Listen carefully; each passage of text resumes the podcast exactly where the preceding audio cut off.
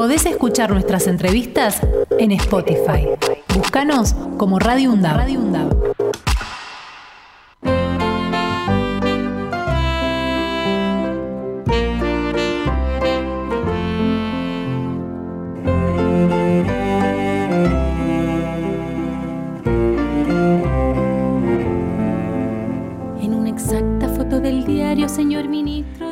Bien, vamos a ir dejando eh, de fondo a mm, la chinganera y vamos a presentar a la licenciada Karina Murúa. ¿Qué tal, Karina? Buen día, ¿cómo le va?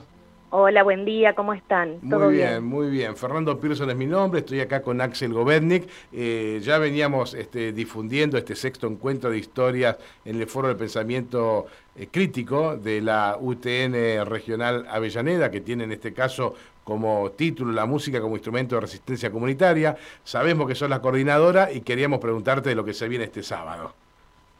Bueno, venimos haciendo un ciclo interesante. Este año, todos los años tenemos invitadas, invitados. Este año tenemos la propuesta en los talleres de historia de pensarnos desde la comunidad.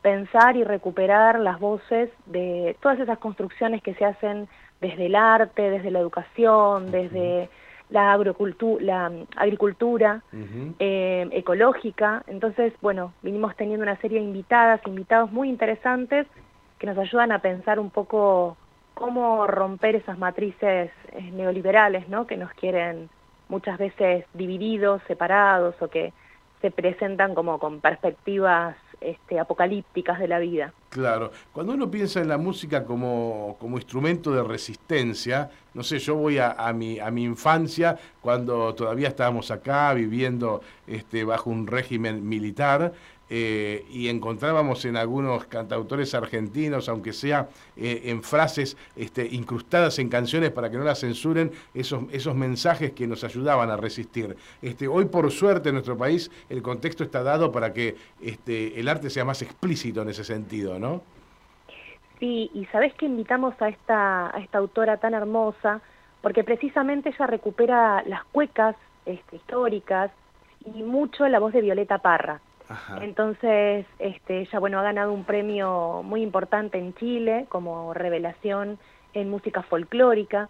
Y ella siempre comenta en alguna de las entrevistas que eh, cuando va a, a otros lados, se va a Europa o se va a otros países este, latinoamericanos, eh, a priori uno podría creer que a Chile se lo conoce por el rock o por otras, este, otros géneros, y sin embargo ella lo que dice es que siempre le preguntan por Violeta y por Víctor Jara. Claro. Eh, así que también es una mujer muy interesante porque siempre plantea esto de que el arte tiene que ser político, ¿no? Político en el sentido de recuperar esas voces, eh, nada más ni nada menos vos nombrabas a la, a la dictadura acá, pero todas las dictaduras que hemos tenido en el Cono Sur lo que han hecho también es intentar silenciar las voces de los pueblos, Claro. por eso le hemos puesto este título también, ¿no? Lo comunitario y las voces de esas cuecas que ella canta y de esa música folclórica recuperan también todas las, las voces de las y los detenidos desaparecidos también en ese país hermano. Claro. ¿Sabes en quién estaba pensando también mientras hablamos? En, en María Elena Walsh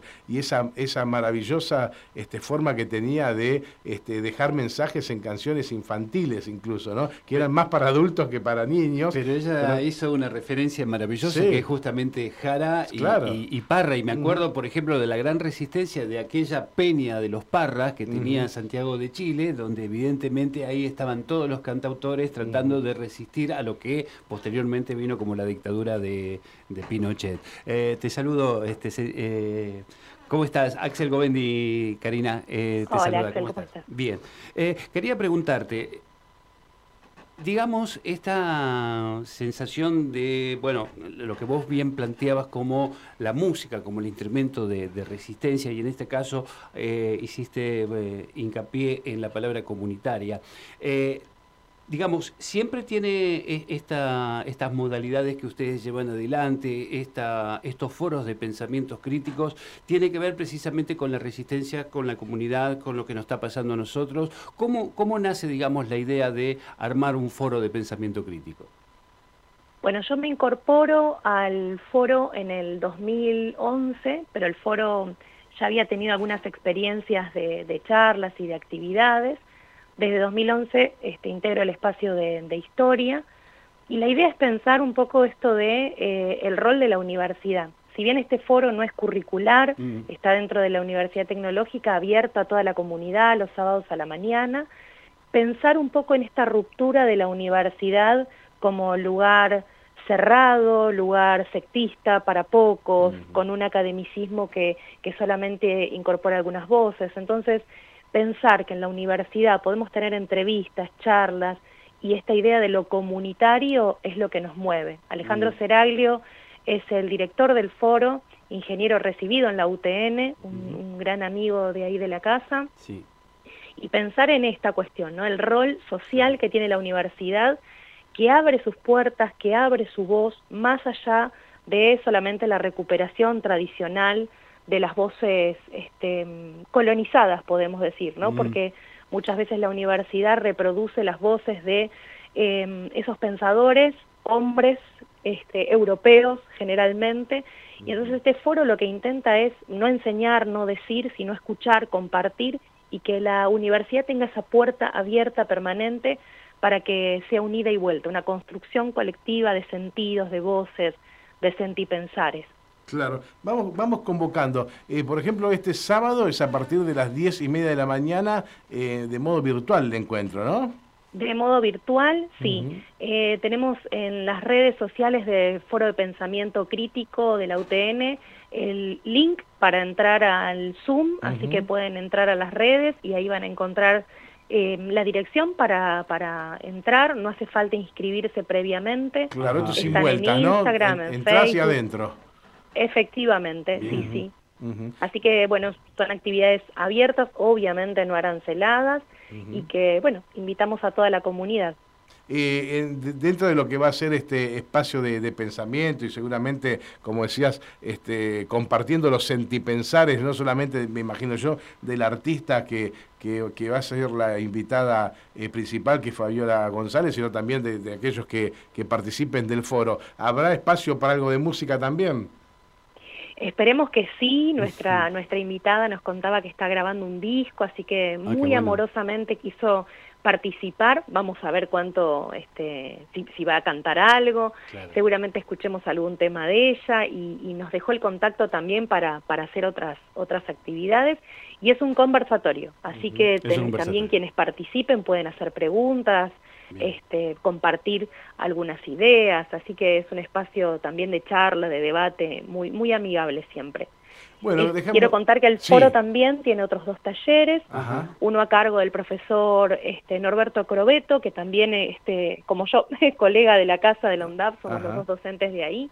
El profe tiene el taller de economía, que también es muy interesante, y el otro taller que tiene el foro, eh, con la misma modalidad los sábados a la mañana, es un taller de filosofía, que lo llamamos pensamiento crítico, que está a cargo de Augusto Campo. Así que, bueno, hay, hay como para todos los gustos. Claro. Perfecto, perfecto. Bueno, dejamos abierta la invitación entonces para este sábado, para a partir de las 10 de la mañana, este sábado 12 de agosto. Eh, te agradecemos muchísimo, eh, este, Karina Murúa, por esta, por esta charla y bueno, este, el mayor de los éxitos para este encuentro.